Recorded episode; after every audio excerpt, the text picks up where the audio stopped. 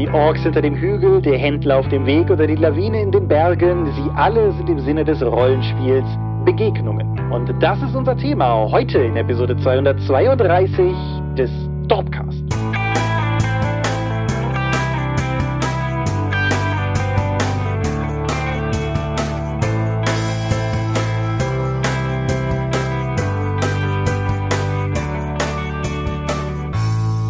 Hi und herzlich willkommen zur Episode 232 des Dorpcast. Und einmal mehr haben wir uns heute wieder versammelt, über Dinge zu reden, die mit Rollenspiel zu tun haben. Und wenn ich wir sage, dann meine ich zum einen dich. Michael Skopje-Mingers, guten Abend. Sondern mich, Thomas Michalski. Hoi. Und worüber reden wir heute? Begegnungsdesign.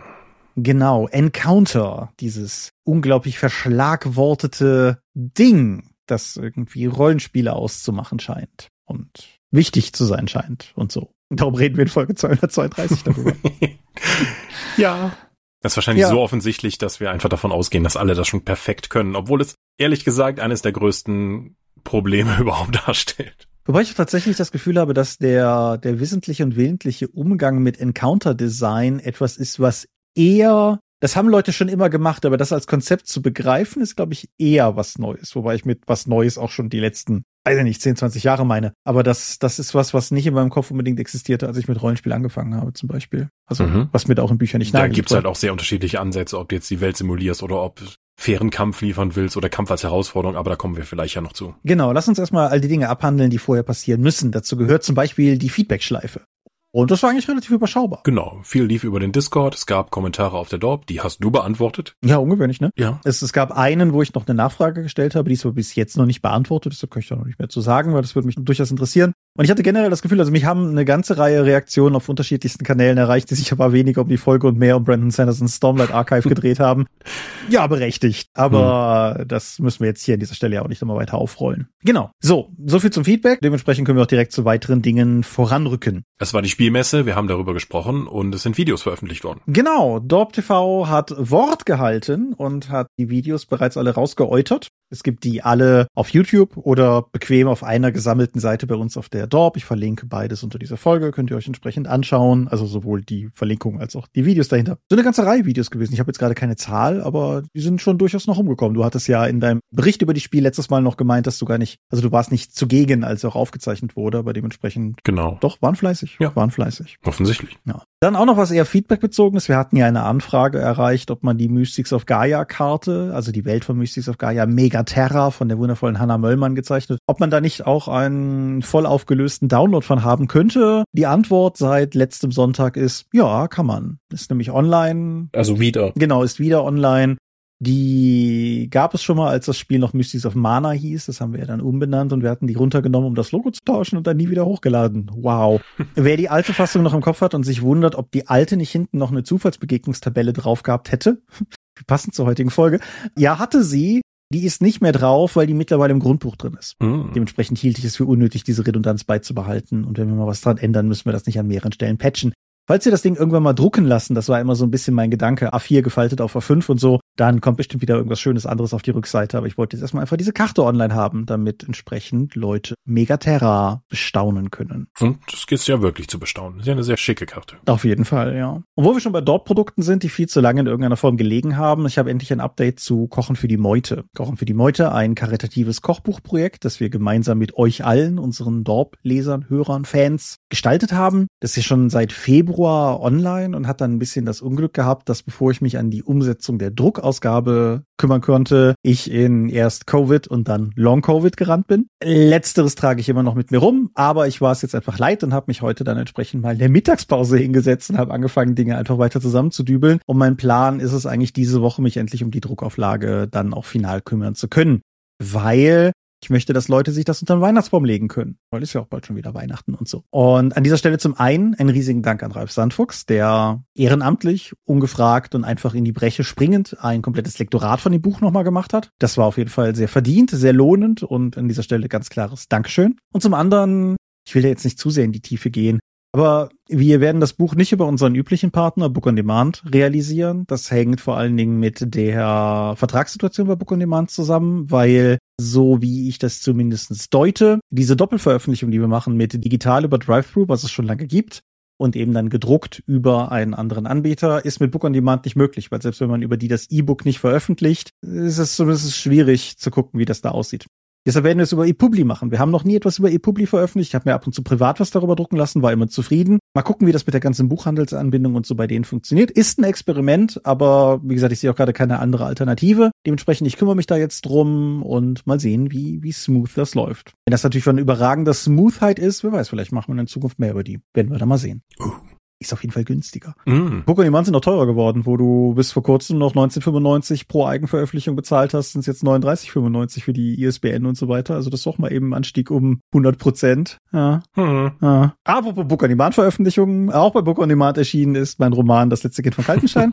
und der stand zur Wahl bei der Literatur-Belletristik-Ausgabe des Goldenen Stephans, des Preises, den der Philipp Lohmann jedes Jahr vergibt in zwei Stufen, nämlich eben einmal Belletristik und einmal Rollenspiel. Und ich hatte ja auch letztes Mal und vorletztes Mal dazu aufgerufen, wenn ihr doch mögt, für mich zu stimmen. Und einige von euch haben das offensichtlich getan. Und es hat zwar nicht für einen der ersten drei Plätze im Bereich Roman gereicht, aber das hätte mich auch gewundert bei der starken Konkurrenz. Aber immerhin für einen der ersten zehn Plätze. Und dementsprechend bedanke ich mich an dieser Stelle noch ganz herzlich für einen kristallenen Stefan. Und viel mehr noch dafür, dass einige von euch offensichtlich Interesse an dem Buch gewonnen haben und da jetzt noch mal reingeschaut haben. Nächstes Buch mittlerweile in Arbeit.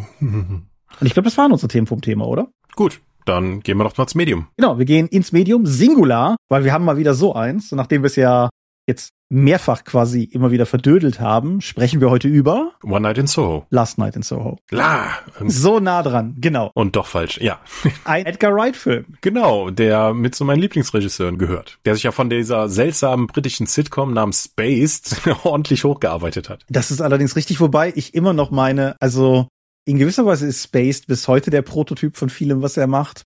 Es ist deutlicher in seiner Cornetto-Trilogie, aber dieser sehr bewusste Einsatz von Kamera, den er macht, ist etwas, was du in Spaced halt schon erkennen konntest. Aber reden wir doch erstmal über Last Night in Soho. Worum geht es in Last Night in Soho? Fass du das bitte zusammen. Ich glaube, du hast da einen eher träumerischeren Blick drauf. Findest du? Ja, das, das höre ich mir jetzt mal an und ich kann ja noch eingreifen, wenn du, wenn du irgendwas sagst, dass ich, das mir missfällt. Mm, wo fange ich denn da an? Es geht um eine junge Frau, die von Thomasin McKenzie gespielt wird und die aus so schwierig über diesen Film zu sprechen, ohne nicht das Gefühl zu haben, schon irgendwas zu spoilern, oder? Ja. Die sich nachts womöglich in die Vergangenheit transferiert sieht. Allerdings nicht in dem Sinne, dass sie so zurück in die Zukunft-Style körperlich in die Vergangenheit reist, sondern die sich vielmehr in dem Körper einer anderen Frau, die von Anya Taylor-Joy gespielt wird, darin wiederfindet. Und das Ganze beginnt mehr oder weniger damit, dass sie in einem Nachtclub ist und da mit einem, ich fand von Anfang an recht sinister wirkenden Menschen, der von Matt Smith gespielt wird. Schmierig. Schmierig ist ein schönes Wort. Beginnt zu, hm. zu tanzen in einer, in einer fantastischen Sequenz, in der. Ja, Inszenierung können wir gleich drüber, wenn der ja, Plot durch ist. genau. ähm, und äh, ja, sie, sie scheint da gewissermaßen etwas nachzuerleben, was halt in der Vergangenheit, in den 60er Jahren einer jungen Frau dort passiert ist. Es wird aber auch relativ schnell klar, dass das, was der Frau damals passiert ist, irgendwie nicht gut ausgegangen ist. Und insofern hat der Film zwei Ebenen, nämlich einmal eine Gegenwartsebene, in der die Gegenwartsfrau, ich hätte mir die Namen merken sollen, ey, die Gegenwartsfrau auch einfach versucht rauszukriegen, was denn da gelaufen ist und das Ganze irgendwie so ein bisschen zu, zu rekonstruieren, zu recherchieren, wie auch immer. Und du hast die, diese, diese traumhafte Vergangenheitsreise, Klammer auf Geister, Fragezeichen, Klammer zu, Geschichte über das, was in der Vergangenheitsebene passiert und du kannst halt versuchen, beides miteinander irgendwie in Einklang zu bringen und wirst vermutlich Unrecht haben. ja. Denn der Film hat ja nicht irgendwie einen Wendepunkt, sondern direkt mehrere. Mhm. Denn immer wenn du denkst, du hast irgendwas durchschaut, bricht der Film nochmal dann mit einer Konvention. Und es ist auch insgesamt sogar schwierig, dem ein Genre zuzuweisen, wie ich finde, weil er macht halt so viel, ohne überbordend zu wirken oder irgendwie prätentiös, dass er jetzt irgendwie dann in einen Bereich geht, so guck mal, wie clever ich bin, was ich hier mache. Es ist immer noch ein Unterhaltungsfilm, aber er funktioniert auf einer cleveren Ebene oder auf mehreren cleveren Ebenen. Ich glaube, am Ende des Tages würde ich mich aus dem Fenster lehnen und sagen, das Ganze ist ein Horrorfilm. Ach. Horror ist halt so ein ultra breites Genre. Mhm. Ein, ein Genre, das von Die Forke des Todes bis zu The Witch reicht oder so. Und irgendwo in diesem breiten Spektrum, das Horror ist, würde ich sagen, ist auch der hier irgendwo angesiedelt. Aber es ist irreführend, ihn als einen Horrorfilm zu, zu bewerben, mhm. sag ich mal. Ich hätte ihn jetzt eher so als Thriller oder als Drama bezeichnet. Mm, ja, kann ich auch sehen. Kann ich auch mhm. sehen. So, was jetzt aber neben dieser spannenden Story und der guten Darstellung der Charaktere vor allen Dingen ins Auge sticht, ist wieder für mich die Inszenierung. Mhm. Weil mein Gott, ich hatte dir irgendwann mittendrin hatte ich mal den Film gestoppt, hatte dir irgendwie geschrieben, was ich gerade schaue und dass ich zum ersten Mal seit langer Zeit nochmal das Gefühl hatte, einen Film zu sehen. Mhm. Ein Film, der inszeniert wurde, in der die Mittel des filmischen Schaffens und der filmischen Sprache genutzt werden. Und nicht nur genutzt werden, sondern auch sehr, sehr gut genutzt werden. Wenn du halt ein paar Mal halt jetzt die Standardproduktion, den Content, mit dem wir in den letzten Jahren zugeworfen werden, halt damit mal vergleichst, was du da geliefert bekommst, bemerkst du erstmal wieder, wie content-starved ich in Sachen Qualität war. Ja.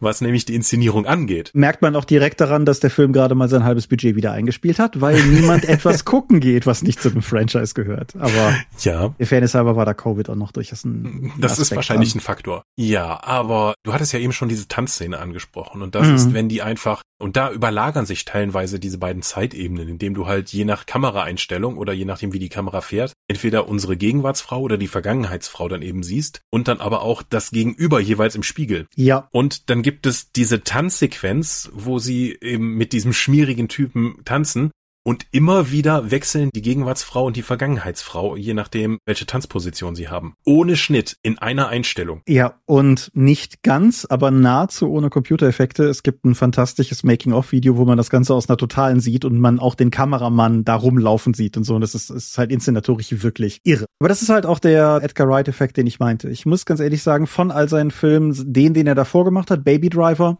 nicht so mein Favorit. Hat mir auch nichts gegeben, tatsächlich. Aber selbst bei dem dem merkst du halt, den Film hat er ja mehr oder weniger auf den Soundtrack gefilmt mhm. und geschnitten, um diese unfassbare Synchronität von, von Bild und Ton zu erreichen. Und dabei ist das im Prinzip einfach nur so ein, so ein, in Anführungsstrichen, so ein Crime-Film halt, so wie das hm, hier. So ein Heist-Film. Genau. Das hier könnte halt unter normalen Umständen auch ein sehr trivialer Horrorfilm tatsächlich sein. Aber die Inszenierung ist es, die ihn zu etwas ganz anderem macht, nämlich im Endeffekt zu einem Edgar Wright-Film. Mhm. Vielleicht ist das doch die korrekte Genrebezeichnung.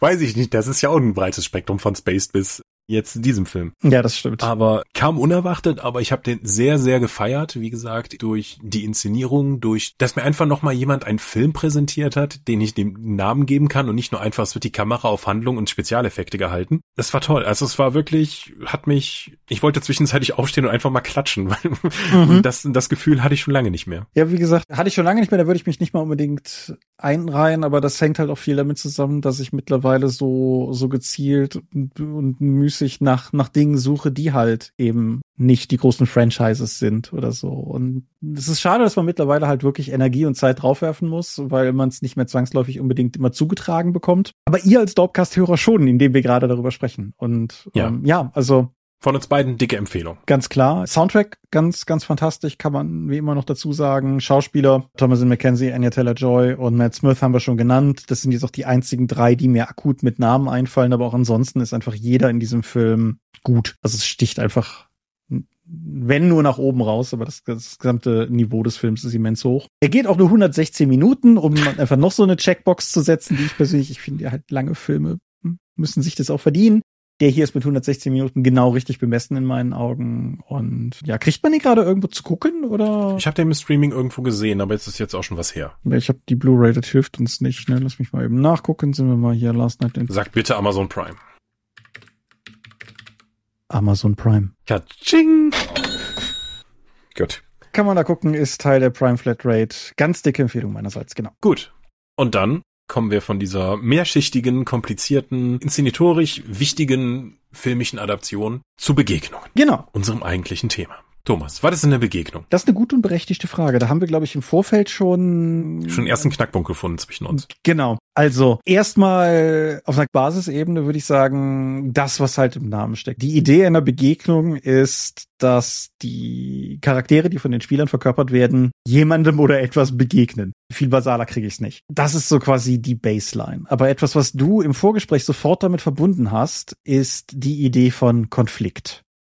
Weil ich denke halt, wenn es in der Szene keinen Konflikt gibt, wofür ist die dann da? Nur Exposition? Weil wenn ich sage, ich habe eine Begegnung, ist aus meiner Sicht immer etwas damit gemeint, dass es einen Konflikt gibt. Also irgendetwas, was überwunden werden muss, um weiterzukommen. Ja, also Exposition ist ein, ist ein belastetes Wort, weil niemand mag es, wenn der NSC nach vorne tritt und erstmal fünf Minuten den Plot erläutert. Mhm. Aber beispielsweise eine Begegnung mit, in Anführungsstrichen, Zivilbevölkerung, mit irgendwie einfach einem Bauern aus dem Nachbarort oder sowas, in der vielleicht, wo man vielleicht irgendwie noch ein, zwei Informationen erlangen kann, aber halt nicht in dem Sinne, dass man, dass man die Informationen in einem Konflikt erlangen müsste, sondern dass man im Zweifelsfall einfach sagen kann, ey Bauer, wo ist das Räuberlager? Und der Bauer sagt, da hinten. Mhm. Da sehe ich halt keinen Konflikt drin. Und das würde ich halt schon trotzdem auch in, im weiteren Sinne unter Begegnungen verbuchen. Oder äh, sinistre Händler, seien es Wucherkater oder kapuzentragende What are you buying Typen, die mhm. du irgendwo findest, könnten für mich auch Begegnungen sein, wo ich nicht zwangsläufig einen Konflikt drin sehe. Oder, oder ist das für dich was anderes? Ich glaube, wenn ich halt etwas von denen möchte und das nicht einfach über einen Geldtransfer stattfinden kann oder selbst wenn der Bauer mir halt nur quasi die Quest gibt, sehe ich das auch nicht als Konflikt an. Ja, aber auch nicht unbedingt als Begegnung, sondern das ist ja, kannst du ja quasi schon über die Narration eingangs mit erzählen. Es gibt halt keinen Konflikt, weil, weil man ja nicht scheitern kann in der Szene.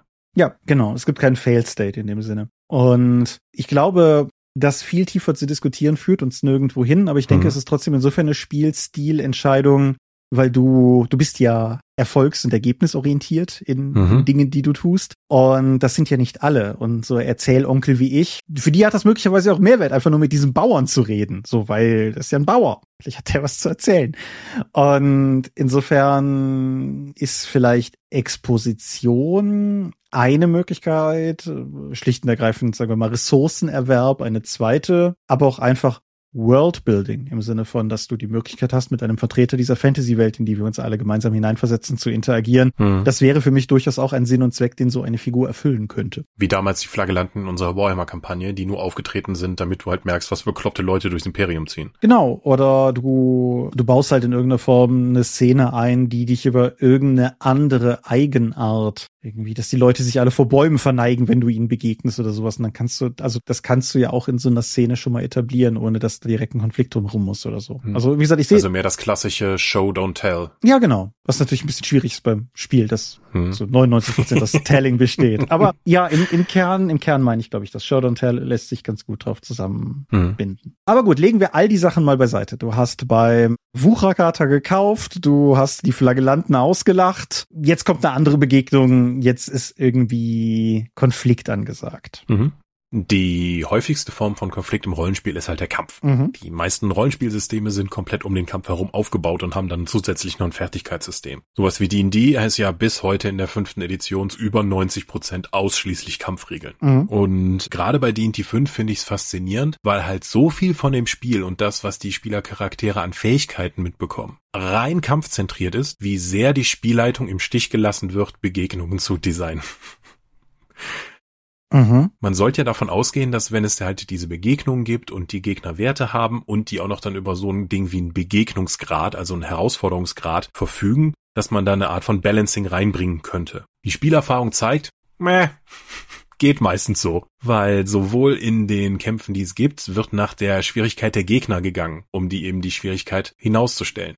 Die Sache ist, wir kämpfen ja in der Regel nicht in so einer Art Danger Room, wo einfach oder im Holodeck, wo einfach dann nur die Gegner eingeblendet werden, vielleicht zwei Fässer als Deckung und dann die Spielercharaktere. Sobald, wie jetzt auch in dem D&D-Beispiel, der Kampf damit beginnt, dass die Goblins einen Hinterhalt gelegt haben und einfach eine Überraschungsrunde haben und damit effektiv, weil sie auch die höhere Initiative in der Regel haben, zweimal angreifen können, bevor die Spielercharaktere dran sind, ist das weit und über Fernkampfwaffen verfügen, ist das weit gefährlicher als die vier Goblins, die mit Nahkampfwaffen einfach im Raum stehen und darauf warten, dass du auf sie zuläufst. Mhm. Das wird aber nicht in dem Herausforderungsgrad gekennzeichnet. Die Begegnung wird dadurch interessanter, dass einfach diese Goblins die Initiative ergreifen, aber auch herausfordernder. Das heißt, die Belohnung, die man aber im klassischen D&D dafür bekommt, an Erfahrungspunkten und Schätzen, obwohl die Begegnung schwieriger war, ist die Belohnung nicht größer. Mhm. Ein Problem beim Counterdesign.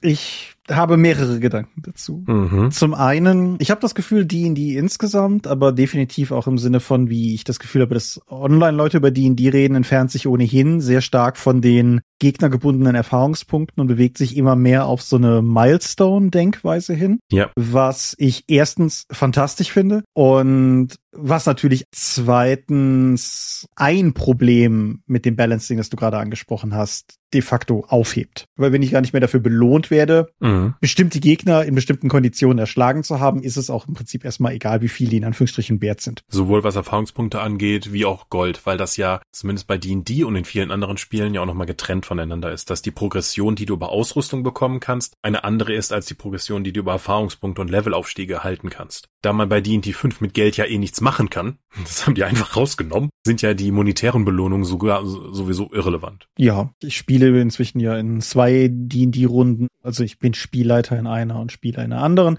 Geld spielt in beiden keine relevante Rolle, muss man ganz klar sagen. Nein, ist auch systemisch nicht so angelegt, dass Geld noch eine Rolle spielen würde, wie es zum Beispiel noch bei Pathfinder ist. Da gibt's ja auch pro Level einen Ausrüstungsgrad mit so und so viel Gold, für das du dann noch magische, und du kannst magische Gegenstände kaufen. Das ist bei D&D 5 ja alles nicht mehr der Fall. Mhm. Der andere Punkt, bei dem ich halt, bei dem, was du gerade gesagt hast, durchaus so ein bisschen reingrätschen würde, ist diese Prämisse, die du einfach so nonchalant zu Beginn in den Raum geworfen hast, von wegen, dass man ja davon ausgehen könnte, dass da irgendwie Balancing und so. Weil das weiß ich nicht. Also rein auf einer, auf einer reinen Game Design Ebene. So, wenn, wenn du ein Rollenspiel rausbringst und deinen Kreaturen darin ein Challenge Rating gibst, dann gehe ich auch davon aus, dass dieses Challenge Rating in irgendeiner Form nutzbar ist, natürlich. Aber auf der anderen Seite ist Balancing so ein bürgerliches Konzept, ey. Ja. Also ich, hm. Ich gucke in meiner eigenen Spielpraxis immer mal schief auf das Challenge-Rating und lese dann mal kurz über die Kreatur drüber, wenn ich einen Encounter vorbereite. Aber ich nehme das nicht als gegeben an. Und fahre damit eigentlich relativ gut. Ja,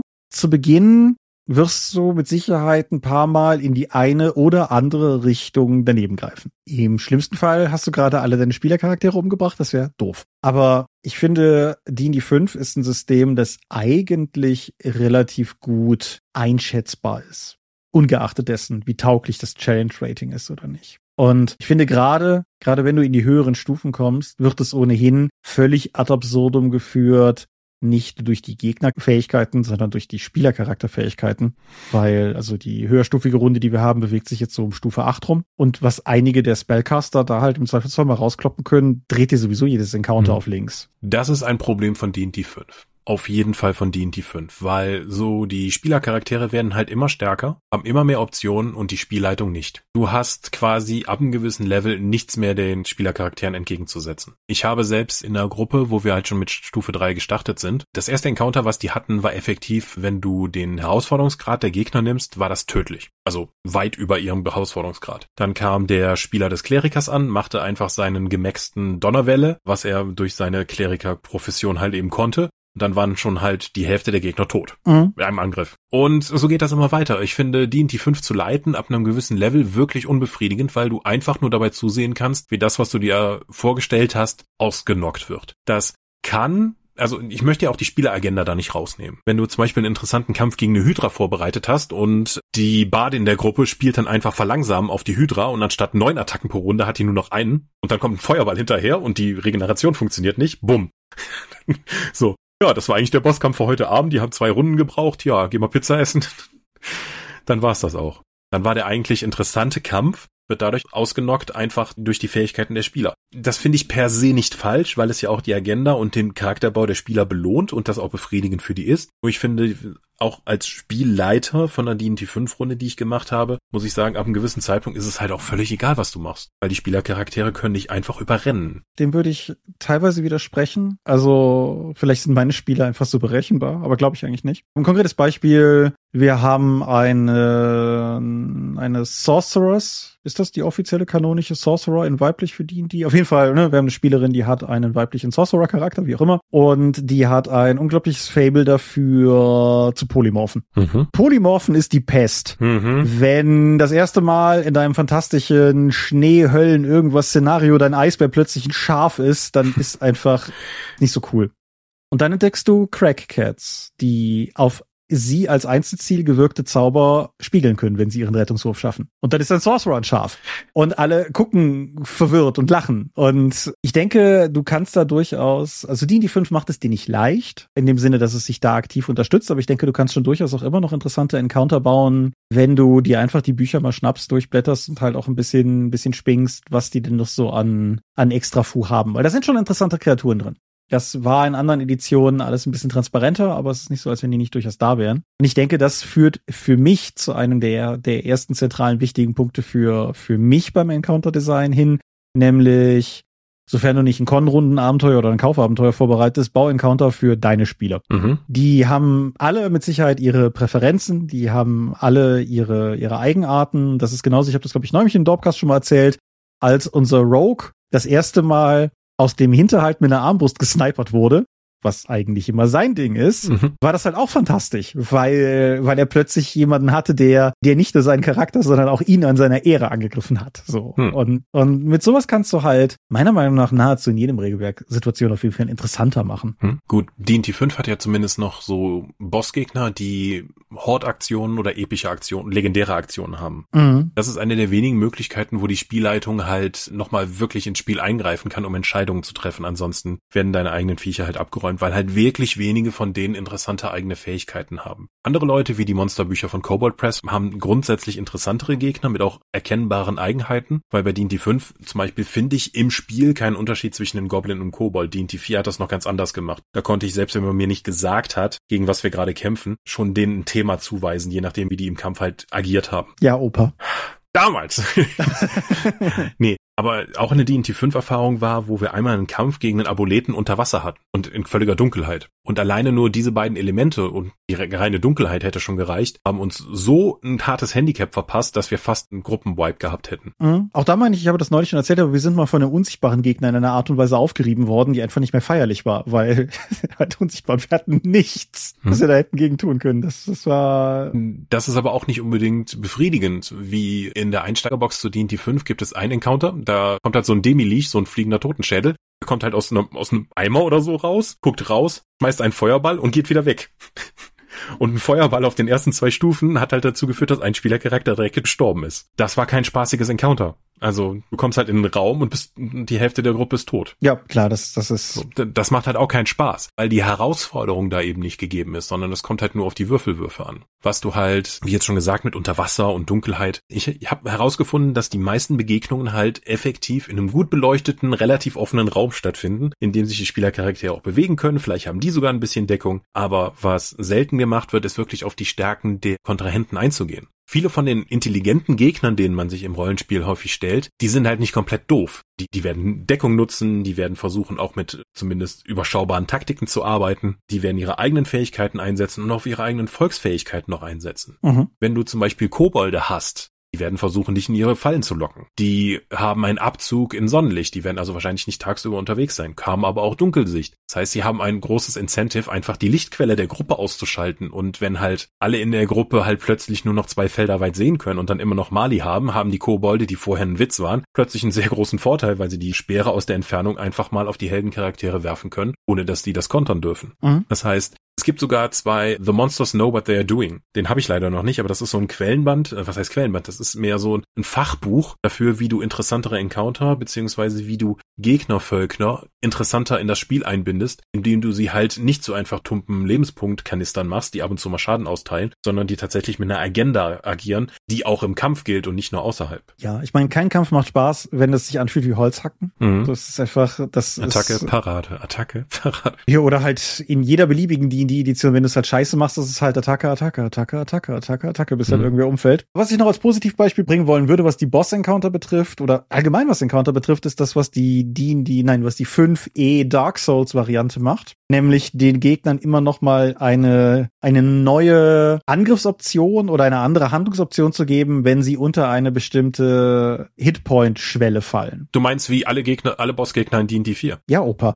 Und sobald die bloodied werden, kriegen die halt neue Optionen. Genau, das finde ich ist eine ist eine coole Idee, die du zum Beispiel machen kannst. Aber nochmal ungeachtet aller Regelwerke, ich finde zwei Dinge. Eine hast du gerade selber schon angesprochen. Zwei Dinge sind für mich einfach essentiell relevant für ein cooles Encounter und das gilt für D&D 5, D&D 4, DSA 4, Plüchbau und Plunder ist mir egal. Das eine ist das Setting, wie du schon angesprochen hast. Wenn du mit Bodenplänen spielst, hast du dann natürlich auch nochmal bestimmte Eigenschaften oder so, aber auch in einem nicht miniaturenbasierten Spiel kannst du mit, mit der Location, an der es stattfindet, einfach interessante Sachen machen. Das andere, was ich immer mehr mache, ist mir aufgefallen im Vorbereiten der Folge und dem drüber nachdenken, ist das, was ich jetzt in meinen Unterlagen hier mal den Twist genannt habe. Irgendeine Kondition in den Kampf einzubauen, die das Zeug hat, die Dynamik nochmal zu verändern. Vielleicht gibt es einen Typ, der Hilfe holen will, der Wachen alarmieren könnte, den du innerhalb von x Runden ausschalten musst, bevor halt mehr Gegner dazukommen würden. Vielleicht gibt es ein Ritual, das du verhindern musst. Vielleicht gibt es irgendwie einen Zauber Mambo Jumbo Typen im Hintergrund, der das eigentliche große Ding, gegen das du kämpfst, in irgendeiner Form mit einem Zauber schützt und wo es dann sinnvoller sein könnte, den Typen auszuschalten. Vielleicht gibt es noch eine Nachhut oder eine zweite Stufe des Hinterhalts, die halt erst greift, wenn der Kampf irgendwie Runde drei oder so erreicht hat. Mhm. Es gibt so viele dieser Möglichkeiten und ich versuche eigentlich immer, wenn ich irgendwie einen Encounter vorbereite, das in irgendeiner Form Relevanz hat, Klammer auf, andere mache ich nicht, Klammer zu,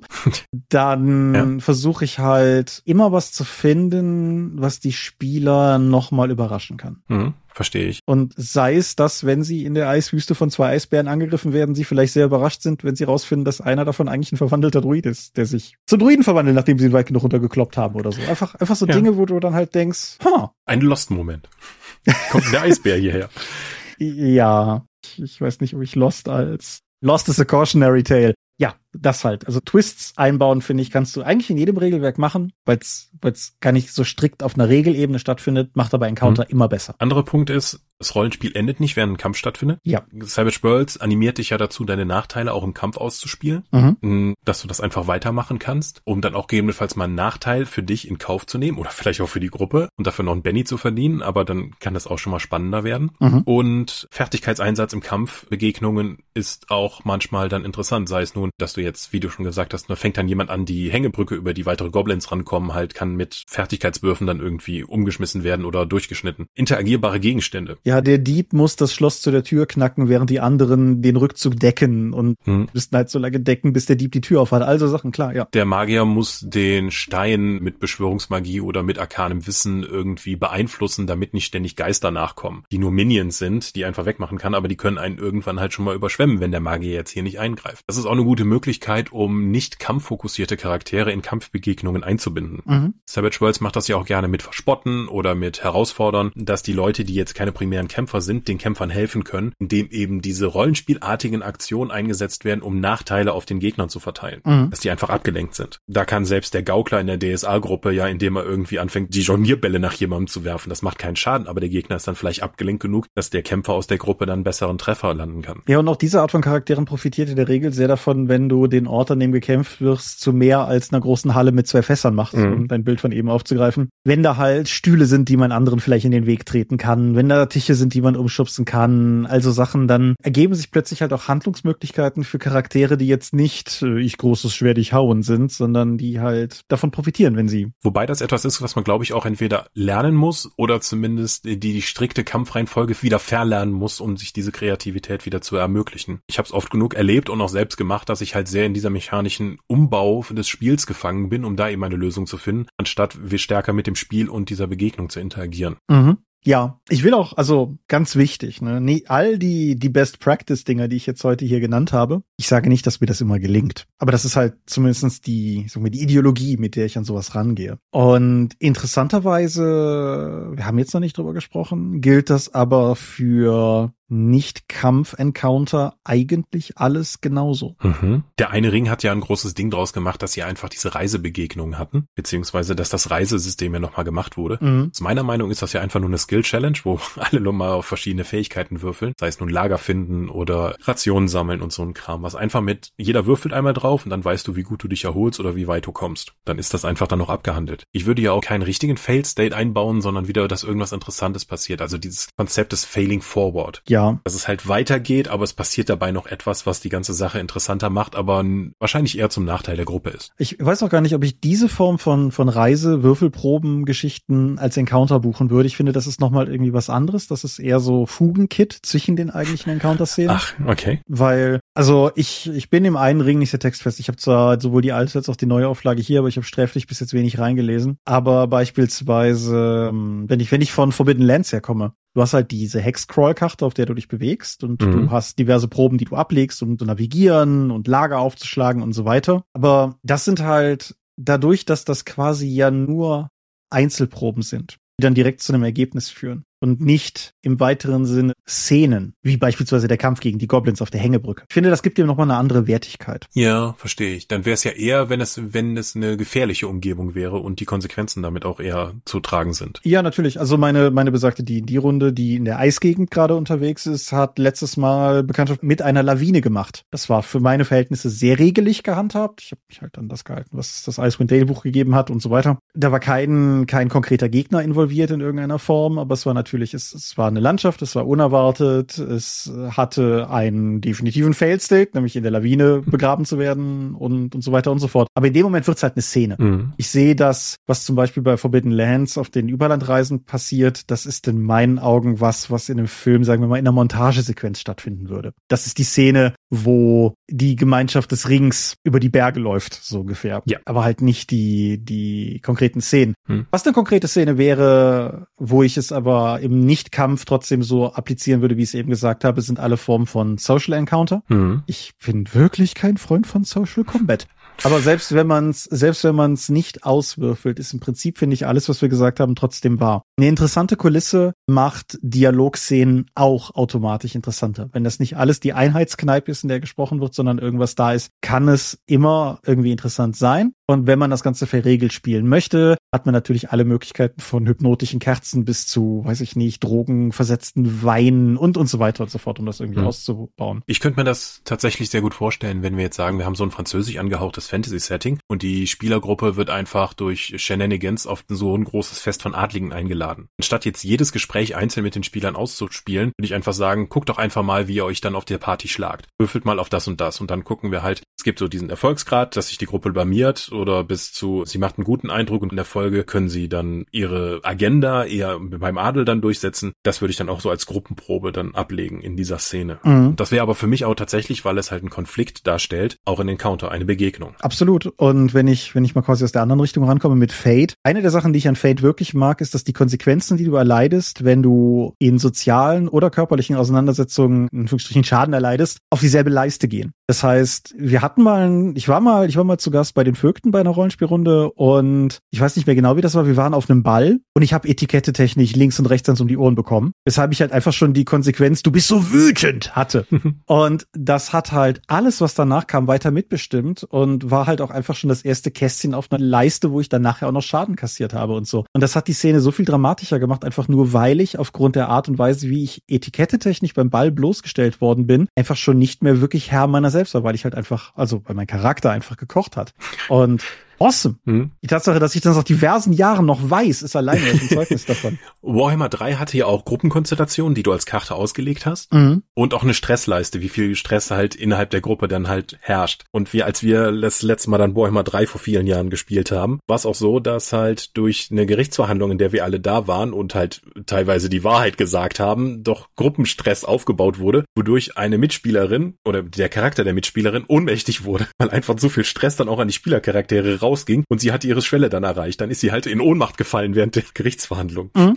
Sowas ist halt cool. Das fand ich sehr schön. Ja. Und gleichsam, auch was ich eben meinte mit dem Twist im Kampf, das ist natürlich für solche sozialen Begegnungen quasi das Gleiche. Ich meine, es ist kein großes Storytelling-Geheimnis, dass es Leuten normalerweise gefällt, wenn irgendwo mittendrin noch was Unerwartetes passiert. So das Ass im Ärmel, was der Schurke noch hat, kann ja auch auf einer rhetorischen Ebene stattfinden. Mhm. Dass halt der, der bis jetzt unbekannte weitere Belastungszeuge, der bei der Gerichtsverhandlung noch aus dem Hut gezogen wird oder Ist deine sowas. Mutter. Unerwartet. Ja, genau. Mhm. Ja, aber wir haben jetzt, wir haben jetzt über viele Dinge geredet. Wo wir noch nicht darüber gesprochen haben, vielleicht um das noch ganz kurz abzuhandeln. Ich bin mittlerweile gar nicht mehr so ein Fan von Zufallsbegegnungen. Mhm. Ich mache das manchmal noch, wenn ich Lust drauf habe, aber wie ich eben schon sagte, ich finde, das ist häufig so, das ist so Wassertreten. Das ist ein halt Timesync. Ja, genau. Also so, ich habe nichts vorbereitet, ja, dann kommen jetzt, ihr geht durch den Wald und es kommen zwei Eulenbären. Kämpft mal. So, bumm. Hälfte des Tages schon durch. Genau. Und selbst wenn man in der Situation ist, dass man so einen Timesync aus irgendeinem Grund braucht oder dass man zum Beispiel auch einfach vielleicht darstellen möchte, wie gefährlich der Landstrich ist, und das wird halt irgendwann albern, wenn man zum zehnten Mal durch den Dunkelwald geht und einfach keine Wölfe kommen, weil der Spieler ja keinen Bock hat, den Kampf auszuwürfeln. Das ist schon noch so eine Sache, aber selbst dann würde ich mir halt immer irgendwas überlegen, was in irgendeiner Form zumindestens auch das, das Setting, das Szenario, was in irgendeiner Form noch irgendwie eine Bereicherung darstellt und halt nicht. Du würfelst und es sind zwei Eulenbären. Hm, wobei halt Zufallsbegegnungen ja nicht automatisch Kampfbegegnungen sind. Nee, gilt aber für die anderen Sachen halt im Grunde mhm. genauso. Also wobei das halt in der Regel Kampfbegegnungen sind. Ja, aber selbst Oder waren. Ich habe die auch schon lange nicht mehr gesehen in Büchern. Mystics of Gaia Tabelle. Aber auch das sind großteilig keine Kampfbegegnungen. Mhm. Ich bin großer Fan von dem Eintrag, wo du mit einem W6 auswürfel. Also es bittet dich jemand um Hilfe und ein W6 ist wer dich bittet und der andere W6 ist, was es ist. Und ich glaube, das bizarrste Ergebnis, was du haben kannst, ist ein Soldat des neuen Reiches bittet dich um Hilfe bei der Veranstaltung eines Dorffestes. Das bin sehr happy mit dieser Tabelle, aber vor allem, weil hm. sie Unfug produziert und Unfug inspiriert. Ja, aber du hast gerade noch gesagt, der, der Spielleiter hat keinen Bock, äh, die Spielleitung hat keinen Bock, die Wölfe zu bekämpfen und das alles auszuwürfeln. Ja. Es gibt noch eine Möglichkeit, die es zum Beispiel bei Savage Worlds gibt, namens schnelle Begegnung. Mhm. Da kannst du sowas wie einen kompletten Heist einfach auf vier, fünf Proben runterbrechen und musst dann so und so viele Erfolge haben, bevor du so und so viele Fehlschläge hast. Also effektiv wie die Skill Challenges von D&D 4. Und das finde ich ganz praktisch. Bei Savage Hexen haben wir es zum Beispiel jetzt auch in einem Abenteuer dann so gemacht, dass du erstmal gegen Zombies kämpfst, dann kannst du den Kampf regulär ausspielen. Und wenn du dann aus der Stadt fliehen möchtest, musst du jetzt nicht jeden, jeden Zombie auf dem Weg nochmal auf die Battlemap setzen, sondern dann machst du einfach eine schnelle Begegnung draus. Jeder Spieler kann sagen, wie er dann diesen Zombies entweder entkommt oder sie bekämpft, würfelt auf die entsprechende Fertigkeit und wenn das klappt, gibt's nur eine Stufe Erschöpfung. Wenn es gut klappt, kommst du so durch. Wenn es nicht klappt, kriegst du eine Wunde. Mhm. So, dann hast du diesen ganzen Konflikt mit dem Fliehen aus der Stadt einfach in einer schnellen Begegnung. Jeder hat einen Wurf dafür durchgespielt ohne direkt in einen konkreten Kampf zu gehen. Und so kannst du tatsächlich auch so banale Kampfbegegnungen, von denen du weißt, dass es hier weder um Ressourcenklau geht, noch dass das irgendeinen dramaturgischen Grund hat, kannst du so schnell abhandeln. Das stimmt, das gefällt mir auch gut. In abgespeckter Version kenne ich das auch durchaus aus diversen Runden und sei es einfach nur so ein, ey, Spielleiter, kann ich irgendwie das und das kaufen oder finde ich das und das? Ja, würfel mal auf x-beliebiges Talent, so, dass du es darauf runterbrichst, anstatt halt zum Händler zu gehen, mit dem Händler zu interagieren, über den Preis zu verhandeln also, und so weiter. Einkaufen, ausspielen ist keine Begegnung. Ja, darauf können wir uns einigen. Ich habe aber mit Blick auf die Uhr noch eine, eine viel zentralere Frage, also eine buchstäblich zentrale Frage. Ja. Wozu dienen Encounter? Um Spannung aufzubauen. Mhm. Wie gesagt, aus meiner Sicht sind es in der Regel Konflikte, um die Handlung voranzutreiben, um den Spielercharakteren Ressourcen zu klauen, mhm. die du, damit die dann ihren Ressourceneinsatz sinnvoll planen können und dass das gegebenenfalls später relevant wird. Ist auch unglaublich hilfreich, wenn du am Ende das Boss-Encounter hast und die Spieler vorher zumindest ein paar ihrer Mords Umkrempelzauber schon verbraucht haben. Das erhöht mhm. die Wahrscheinlichkeit, dass sie nicht einfach deinen Mindflayer Polymorph. ja.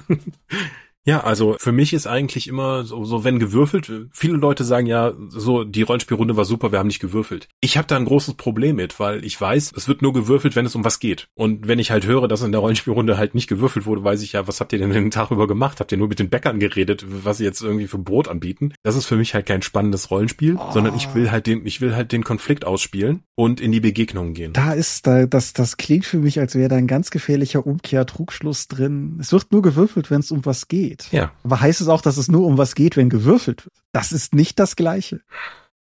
Ja, also klar, wenn jetzt alle Leute sagen so, ja, ich guck mal nach, ob hier eine Ratte im Zimmer ist, würfelt mal alle auf Wahrnehmung. Nein, da ist keine Ratte im Zimmer. Dann gucke ich nochmal. Ja, würfelt nochmal auf Wahrnehmung. Dann geht's halt um nichts. Das stimmt schon. Aber nichtsdestotrotz, ich habe nicht den Eindruck, wenn ich glaube, wenn es einen Konflikt gibt, muss gewürfelt werden und wenn es keinen Konflikt gibt, wird halt nicht gewürfelt und deswegen glaube ich, passiert da einfach nichts. Ja, wir, hm, hm, ja. also da machen wir mal einen Pin rein. Das ist nochmal eine Folge für sich, glaube ich. Findest du?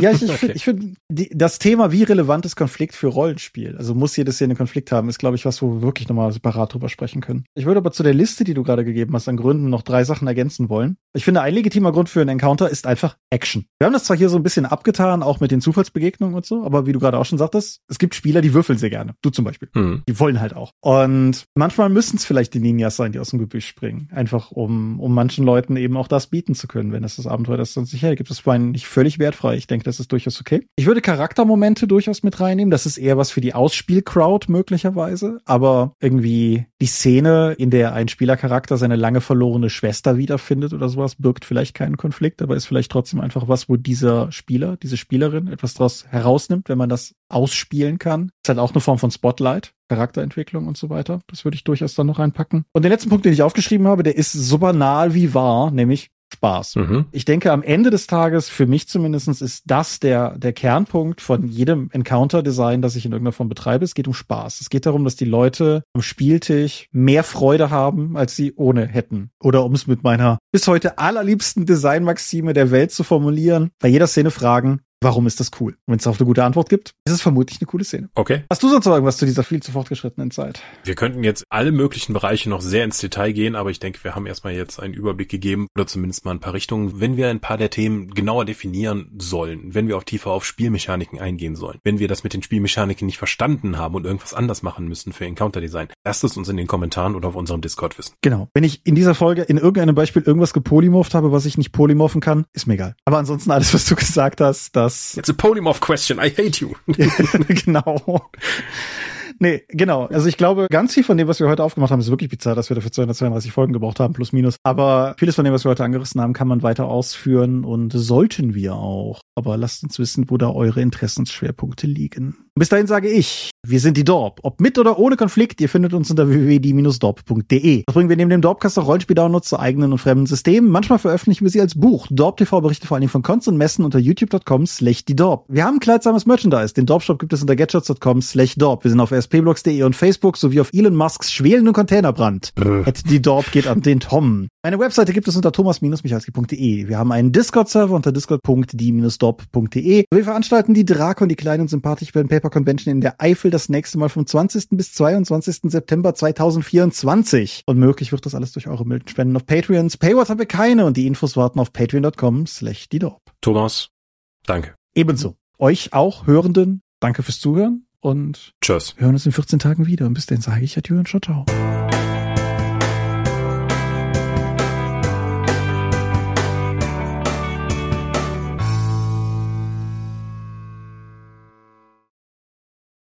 Ja, ich hoffe, ich habe dich da am Ende nicht zu so sehr totgeplatitüdet, aber ich. Oh, äh, ja. Ich finde wirklich, wir sollten noch drüber reden, wenn dann irgendwie nur das Ausspielen dann da ist. Das ist mir nämlich dann zu wenig. Das ist wie, wenn du Picard guckst und irgendeiner dieser uninteressanten Nebencharaktere hat eine Begegnung mit irgendwie einem Familienmitglied und redet mit keinem darüber und die Szene ist einfach verpufft einfach ins Nichts. Deswegen würde ich so einen Ausspielmoment immer mit einem dramaturgischen Moment irgendwie in der Kampagne kombinieren. Aber da müssen wir dann in einer eigenen Episode drüber sprechen. Ich wollte gerade sagen, ich bin mir auch nicht sicher, ob der dramaturgische Moment und das konkrete, minutiöse Vorhandensein von Konflikten notwendig sind oder ob du das nicht einfach auch als, ich als Sprungbrett für späteren Konflikt nutzen kannst. So. In der einen Szene kommt die Schwester wieder vor und alles ist schön. Und drei Szenen später äh, begreifen die Spieler erst durch diverse Dinge, die sie dann erfahren, wie unfassbar problematisch es ist, dass sie wieder da ist. Aus Gründen Moment, das hier, das hier ist das Grab der, der Schwester. Lass uns das mal aufbuddeln. Da ist ein Leichnam drin. Ha, ich habe Fragen. Exakt das. Und dann hattest du eine ja. Szene ohne Konflikt und trotzdem hat es dazu beigetragen, dass du im weiteren Verlauf der Geschichte und so weiter und so fort. Mhm, 55 mhm, mhm. Minuten, Herrgott nochmal, ich drücke jetzt auf Stopp.